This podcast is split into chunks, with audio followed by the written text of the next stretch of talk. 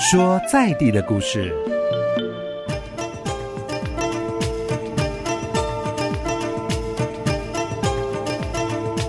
今天呢，我们要来跟大家聊一聊南投埔里的纸教堂。那我们听到纸教堂，如果你从来没有去过，你只是光听这个名词“纸教堂”，你可以想说：哇，今天外面下雨下这么大，这个纸教堂不会淋湿、不会垮掉吗？当然不会啦。我们今天特别为您邀请到新故乡文教基金会的董事长廖家展廖董事长来跟大家聊一聊纸教堂。Hello，董事长早安。是主任早安，各位听众朋友大家早安。这个纸教堂不会垮掉啦，是当然不会。但是纸教堂它到底是怎么样的一个缘由，会来到我们南投埔里这个淘米社区呢？是。我先呃，刚刚回应一下主主任说的会不会垮掉的事情。当然，如果说纸吧，哈，纸的东西，如果你一直把它泡在水里，当然是是一定是没办法的，会软呐。对呀，对呀。但是我想，我们啊，因为这个纸管的建筑哈，因为纸教堂它最重要，它是用五十八根的纸管所围绕起来的一个非常具有空间美感的一个一个纸教堂哈。那这个纸教堂呃，我们在整个设计上。啊，它是非常透气通风的，也有一些遮蔽啊，这个雨林的这些设计啊，所以基本上它不是泡在水里面的，所以啊，这样的雨啊、风啊过来的时候啊，我们啊这个门窗的这个部分、门户的这个部分呢，其实啊管理的很好，所以就不会啊有被雨淋的泡水的的这样的事情，自然它就会很呃坚强的啊屹立不摇的站在那个地方。所以它是直管啊，不是我们想象中啊用什么瓦楞纸啊、回收纸。纸啦，然后那纸叠在那里，当然水啊什么一定会让它受到损害了。所以它是整个有经过一些特殊用科技的方式去处理过的。是，主要是它的密度很高啊，所以说密度很高的这样的一个纸管呢，在啊管理良善的这个状况底下，它可以保存的很久，就像木头一样，这是没有什么问题的。OK，好，但是这么多的建筑的材料，我们为什么要选择用纸管来？盖这个纸教堂呢？好，是是这样子，就是一九九五年日本发生阪神地震的时候呢，在地震发生不久之后，从东京来的一个建筑师，这个建筑师的名字叫做板茂，这个板茂建筑师呢，那这个板茂建筑师现在在台湾也很有名气了哈，他在台南呃盖的这个新的这个美术馆啊，就是他的这个。啊，作品，嗯，那在一九九五年发生阪神地震之后呢，啊，板茂建筑师那从东京他的这个啊事务所这个地方呢，就来到神户市来关心这个地震之后的神户的啊有一个教会，这个教会叫英曲教会，因为他自己本身也是天主教的教友。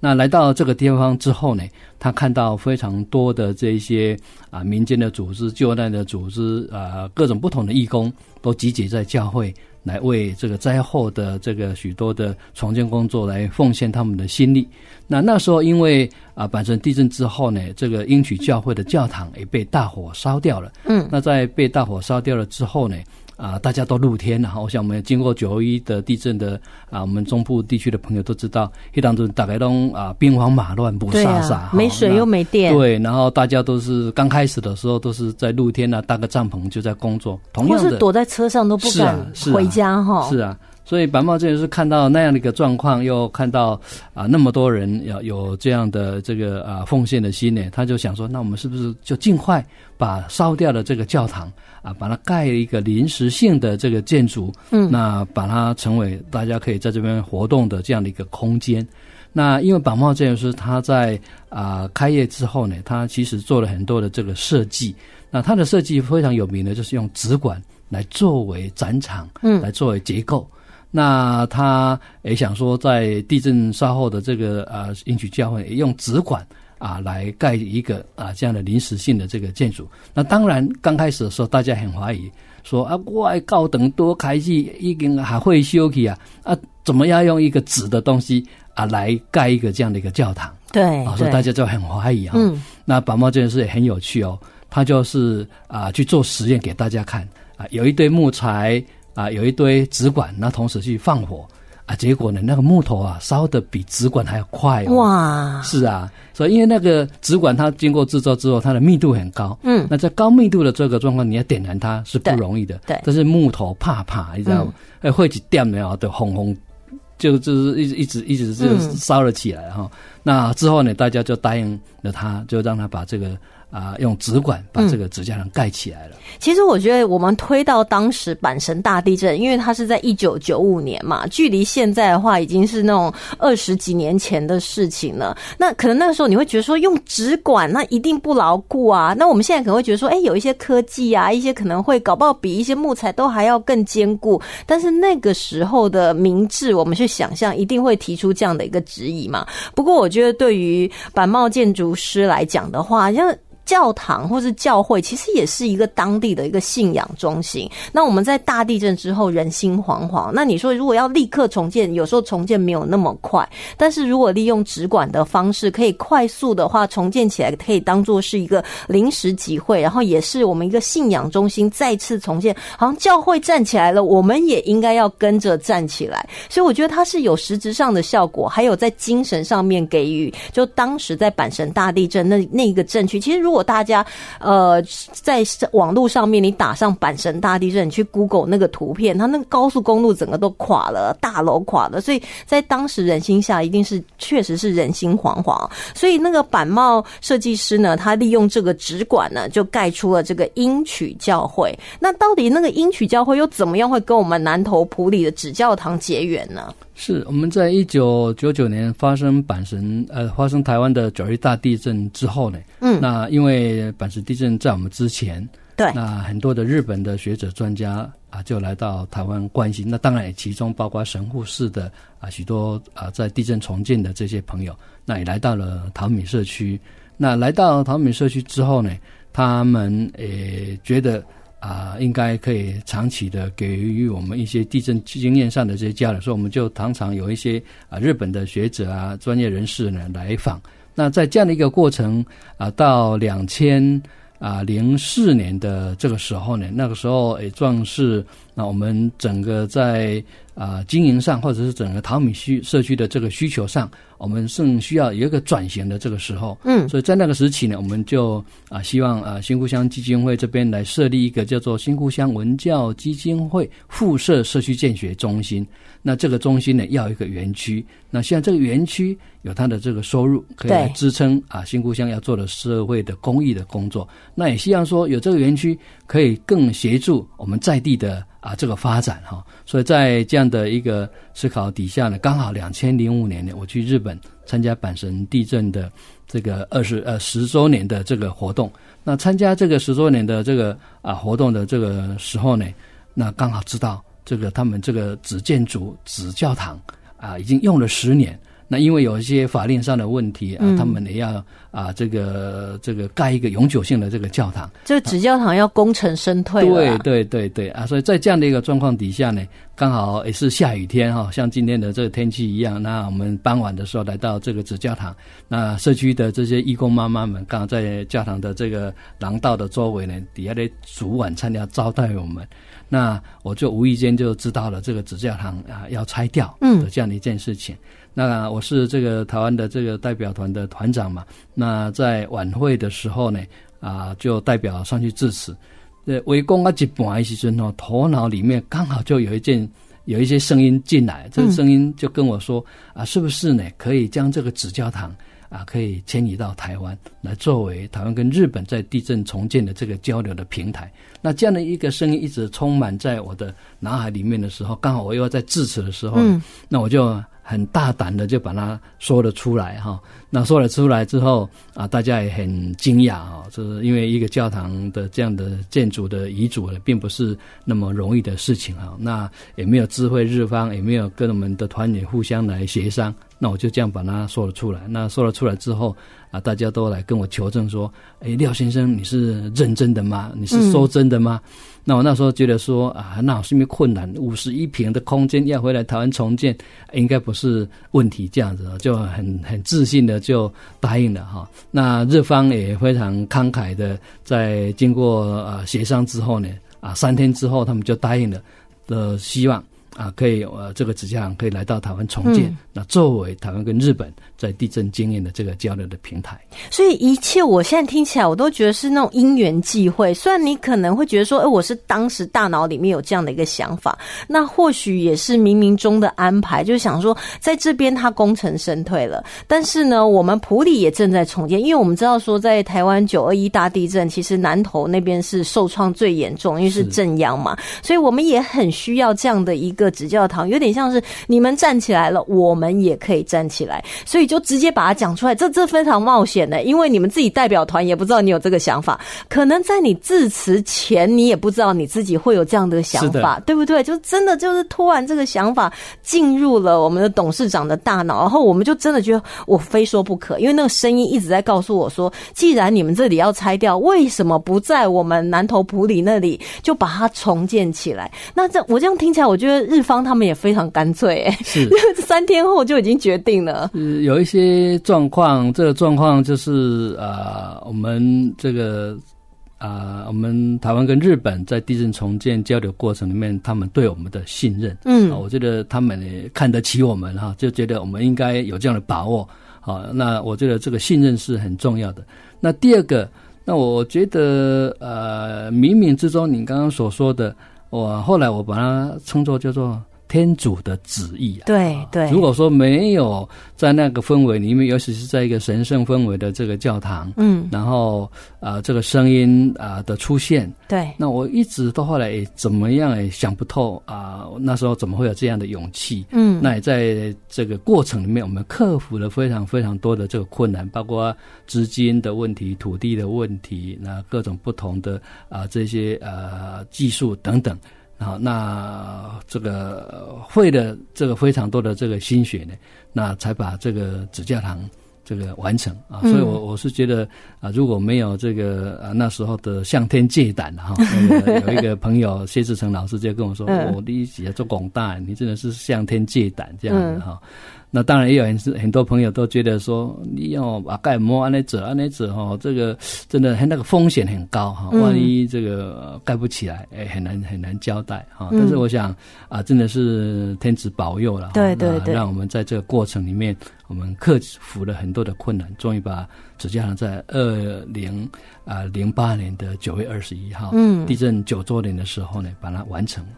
所以其实有时候应该是说神给你的考验，其实你或许觉得我没有办法担得起这个考验，但是他知道你的能力，所以他给了你这样的考验，他给了你这样的一个挑战，然后他带领你呢一起就是克服了这个挑战，才会在这个九二一九周年之后呢，这个纸教堂呢就在我们的淘米社区呢重新的站立起来。我自己也曾经就是朋友找说，哎，我们一起去南头去看那个纸教堂。我一开始我听到也是想说啊，纸教堂那个应该。太阳晒一晒，雨淋一淋，应该就垮吧？那我们要趁它还没垮之前，赶快去看。就是一开始啦，我们听到，就像我节目刚开始讲到说那种观念，但是我们知道它这个建材是经过高科技，它甚至比木头还要稳固。那在整个客服在台湾在淘米社区那里建立起来的话，当地人他在针对说，哎，我们董事长要把这个纸教堂从呃日本的英曲教堂变到我们南投埔里的纸教堂，这过程当中，当地居民有什么样子的反应？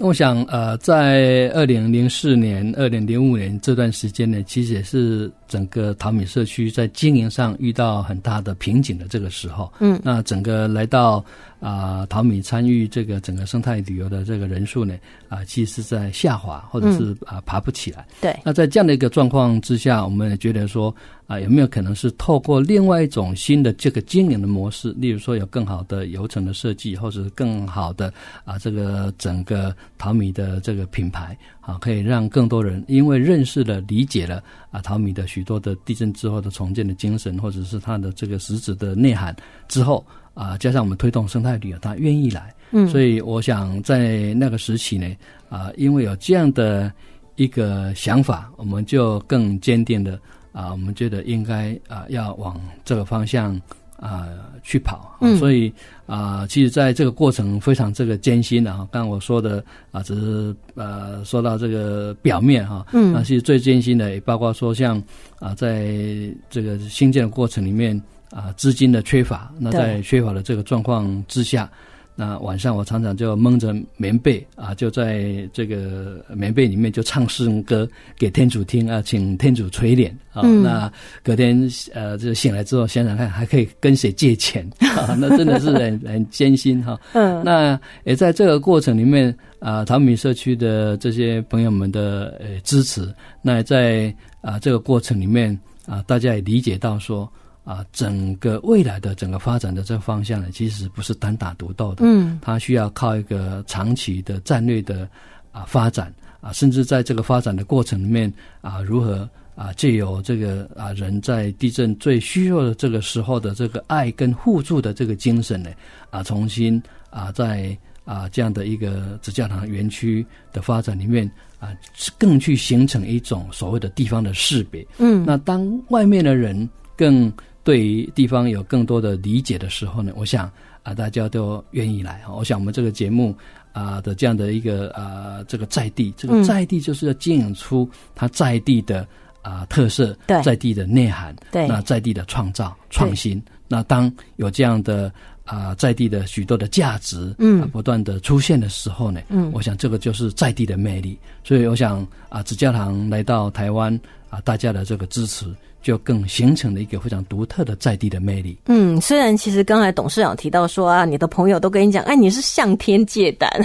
那其实何尝不是说天主透过你来完成一个他觉得说这是当地需要的？他看到他的过去、现在还有未来，他是一个社区的凝聚力，也是这个淘米社区的再生的一个武器也好，或者再生的一个力量哦，都是这样赐给我们，然后让我们来共同完成。当然，这个中的辛苦是一定。非常多的，所以我可以想见，就是当时这样子，呃，话突然讲出来以后呢，那整个过程呢，真的是可能一把眼泪一把鼻涕，但是我们还是要站起来说，哎，我明天到底要向谁借钱，我才可以完成这个目标？哦。好，那我们要先稍微休息一下，因为我们刚才大概了解到了，在我们南头普里纸教堂，它整个成立哦，从无到有，整个慢慢，哎，怎么会出现在我们淘米社区？那待会呢，我们休息一会，再请我们新闻叫新故乡。文教基金会的董事长廖家展廖董事长来继续跟我们聊一聊，说，哎，那我们如果说，呃，到了南投这里来游玩的时候，我们该怎么样来安排我们的行程？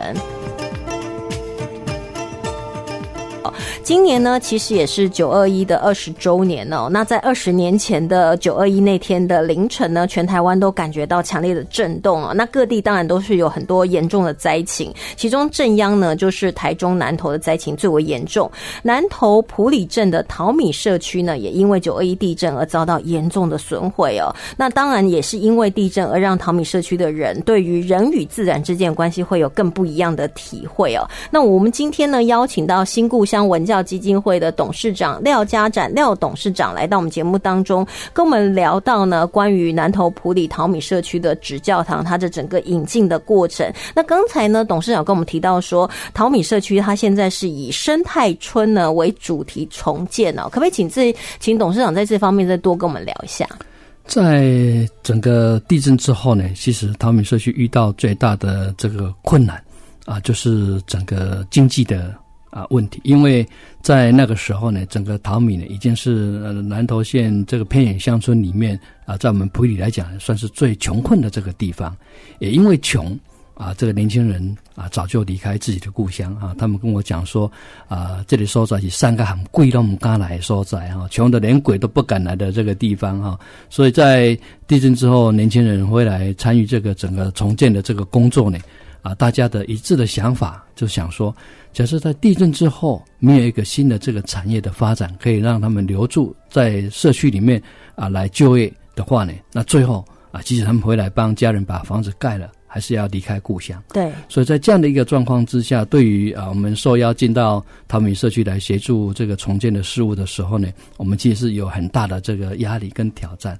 啊。问题就在说。要重建一个产业或者新建一个产业是谈何容易的一件事情。嗯，所以我们在这样的一个被期许的状态之下呢，也就在思考说，那有什么样的机会跟可能性啊，可以让淘米有一个新的这样的一个发展？那我们也开始用最笨的方法啊，这最笨的方法就是要了解自己嘛，了解社区。对。那在过程里面，我们就发现，整个台湾哈，在那个时候，全台湾有二十九种的原生种的这个青蛙里面呢，在淘米发现了二十三种。哇，可以说很多哎，将近百分之八十的青蛙呢，在这个社区呢可以被发现。啊，所以我们啊以青蛙作为一个生态指标的物种的时候呢，我们就啊觉得啊怎么样啊在这样的一个啊天然的好的这个条件之下呢，我们来发展一种啊新的产业。那后来我们从国外的这个经验里面知道呢，有一种新的这个啊这个产业可以发展的，就是生态旅游。嗯，那生态旅游，我想在全世界许多的这个呃中开发国家的许多地方，例如像非洲呢，他们其实很多的地方啊，都用生态旅游来作为国家非常重要的啊收入的来源哈。那在这样的一个啊状况之下呢，当然啊要展开。啊，蛮绵密的各种不同的准备的这个工作。那第一个工作当然就是啊，凝聚整个社区对生态旅游发展的这个愿景的共识。那再来呢，我想新故乡作为一个协力的这个团体呢，啊，我们就架构了啊整套的啊这个学习的机制。嗯，因为在地震之后呢，啊，如果没有办法透过一种新的这个学习来形成一种。啊，人的能力的提升，或者是社区的能力的提升的话呢，那事实上是很难的。对，所以我想我们啊，透过啊，在集集的农委会特有生物保育研究中心的这个协助呢，我们建构的整套的啊生态啊导览解说的系统跟认证的这个系统，那也在啊二零零一年啊之后，我们就开始展开的这个整个生态旅游的啊这个啊试营运啊。那当这样的一个试营运开始之后呢，啊，我想很重要是，啊，让社区的人开始从在地震的时候对自己的彻底的绝望，对社区的失望的这个状况之下呢，啊，大家开始有了一种啊新的收入，啊，有了这个新的收入呢，我想对于社区的朋友来讲，啊，是一个很大很大的区别。为什么？因为之前觉得啊，世界大概到此为止了，就世界末日了，没有希望了。对，但是当他开始啊有一个新的这个收入的时候，做解说员开始有的新的这个收入之后呢，哎，突然发现好像老师之前所说的，嗯啊，这个以后如果你们学起来，得到解说员的认证之后，展开试音之后，你们靠着一根麦克风啊就有饭可以吃，这件事情啊就好像成真了。对，那对他们来讲是一个极大的鼓舞啊，因为从一个废人变成一个有用的人。啊，这是一个啊根本性的对对对人生的这样的一个一个翻转，好，所以因此来到这边的人啊，来到听我们的解说完之后呢，啊，给予我们的肯定的时候呢，嗯，啊，大家就觉得，哎，那这条路啊是应该好像可以行得通的啊，所以在这样的过程里面，就更激起了大家的社区的参与、学习的热忱，所以我想啊，对于淘米来讲。啊，地震之后的这个整个学习的系统啊，形成了一种新的这种观念，形成了一种新的价值，那影响的他们参与的这个行动。那因为有这么一群人的共同的努力的。这个结果呢，我想就颠覆了整个淘米社区的命运。从过去最贫困的地方，到现在成为普里附近的乡镇，甚至全台湾的许多的这个偏远地区的这个乡镇啊，大家很羡慕的这个地方。为什么？因为啊，整个生活的环境品质提升了。同时也增加了收入了。嗯，其实我刚才听董事长这样一路谈下来，淘米社区整个的转变呢，各位可能年轻人就像讲的，我可能帮你重建好以后我就走啦，因为故乡没有工作的机会啊，我没有办法待在故乡，我还是要吃饭啊，我还是要顾肚子啊。你是全台湾最穷的这个乡镇，你要怎么样留住年轻人呢？那没有想到呢，经过这个生态圈，我们返璞归真，回到我们淘米社区有什么？我们在台湾二十九种青蛙，我们有。二十三种的，那这个就是我们的优势。然后建立起来以后，从一无所有到现在自我的肯定，而且还把这样做的成功的一个生态村的一个社区呢，在推广到其他，或许也会有很多在台湾不同的乡镇，有一些乡镇会来这边学习，说：“哎哎，这个淘米社区是怎么样把它做起来？赶快教教我们。”我们当地的年轻人也没有工作，我们当地的年轻人可能对自己也没有信心。可是我又不见得一定要离开故乡，然后到别的到。他乡去，才可以找到自己生存的那种动力哦。所以我觉得这样整个听起来，不但是留住了当地人，然后活化了当地这个社区，还把因为我我们我们听了以后，虽然我不是淘米社区的人，但我想说，哎，我去这里观光，我去这里了解我们台湾的生态，然后我去这里，然后把整个好的这样传播出去的话，真的是一个正向的一个发展了。所以，身为那个新故乡文教基金会董事长廖董事长，那你在看整个他这样社区的这样转变，从感觉是没有希望到现在希望无穷的过程当中，有没有发生什么故事或者是什么让你印象深刻的事情？是，我想非常呃重要的一件事情是在这样的一个过程里面。啊，不但引起这个我们邻近的社区或者普里的社群的关注，嗯，当然包括中国大陆、日本的许多的地方啊，对淘米社区的这个关注。那在这样的一个发展过程里面，我觉得我们是在不断的去塑造或者是形成一个有希望的普里的一种一种一种一种想象啊。因为我想在过去的这个发展里面呢，即使从地震以来啊，在这么艰困的环境里面啊，人是非常的这个绝望的。那当我们慢慢的看到一些啊重建的这个成果的时候呢，都觉得是说，哎。我们过去的这样的艰辛的啊，这个受灾受难的辛苦，那也在这个过程的参与的里面，哎，好像看到一种一种一种成果。对，那这个成果是激励啊，大家迈向一个更有希望的普里的路上啊，在努力啊。所以在这样的过程里面啊，有很多的朋友也在想说，那。我们整个大埔里地区有没有可能来建构一个啊生态城镇的概念？啊，后来我们就找到了蝴蝶的元素哈，因为呃从这个四五十年前啊的那个呃台湾还没有这个真正经济起飞之前呢，其实台湾很多的这个地方是靠抓蝴蝶哦，对，用蝴蝶的翅膀，嗯，用蝴蝶的身体。来做成标本，做成工艺品、艺术品，那外销到全世界，嗯为早期的台湾的这个经济呢啊赚进啊一桶一桶金哈。所以啊，在这样的一个状况之下呢，我想蝴蝶啊，对于台湾对普里啊，就有非常重要的这样的一个象征的意义哈。那也在这样的过程里面，我们希望透过再现菩提蝴蝶王国的这样的一个工作，从蝴蝶的呼吁跟蝴蝶啊未来可以发展的许多的文化艺术产业啊，可以。结合，嗯，那在这样的过程里面啊，带动的啊，我们暨南大学的参与哈，让暨南大学现在成为在啊整个台湾的大学里面的社会责任里面啊做的一个非常好的一个大学，也在这个过程里面啊激励了许多的学校的老师，对，也在这个过程里面改变了学校的许多的政策，嗯，啊，让学校投入资源到整个地方的社区营造、地方的发展、地方的创生的啊这个路上里面来啊，所以我想啊，在台湾。我们从淘米的这个经验，啊，从铺底的发展的这个经验呢，其实我们看到的一个非常重要的公司协力治理的一个可能性啊，就是啊。莫嫌咱的电散哈，提供啊，咱的电波资源啊，事实上资源都在地方，资源都在大家的手上。只要大家可以在这个地方的啊发展的愿景之下，嗯，把个别的资源投入到这个平台里面来的时候呢，啊，其实呢，我们整个地方就会变得很不一样哈。那尤其我们啊看到。啊，面对这么艰困的这个啊生态环境，我想我们可以从今年的气候里面都可以看得到，嗯，啊国内外冰山溶解等等之类的哈。那啊也看到这么样的一个啊发展的状况之下，我们更应该珍惜台湾的这块土地，也在这块土地上面，我们可以如何啊超越。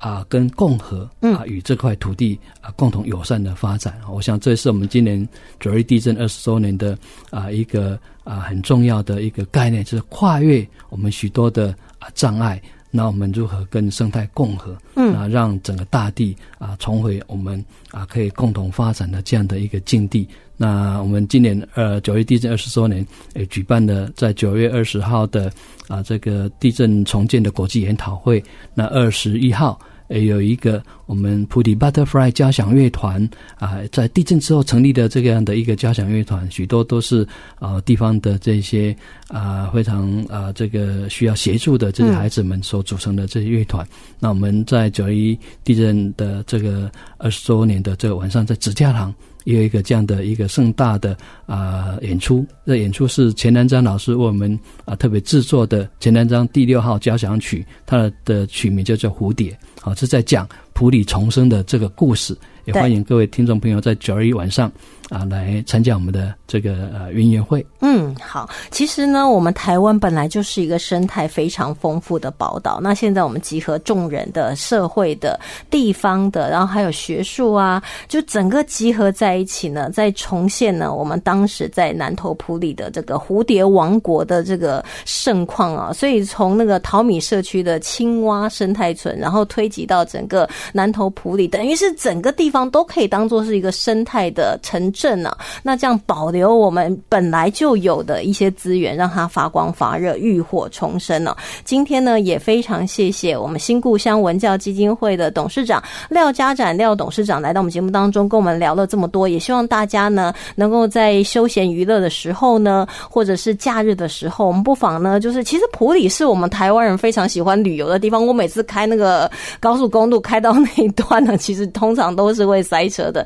但是我们还是要多多的，就是哎，不管普里有很多地方可以玩呐，哈，其实应该是南投有很多地方可以玩呐。那我们就是可以排其中一站呢，到我们这个淘米社区啊，然后到纸教堂呢，然后来参观这个借由日本的呃板帽建筑师的那个材质呢，然后盖起来的纸教堂，还有我们的生态园区呢，大家一起来感受台湾之美哦。今天也非常谢谢董事长来到我们节目当中，谢谢，谢谢。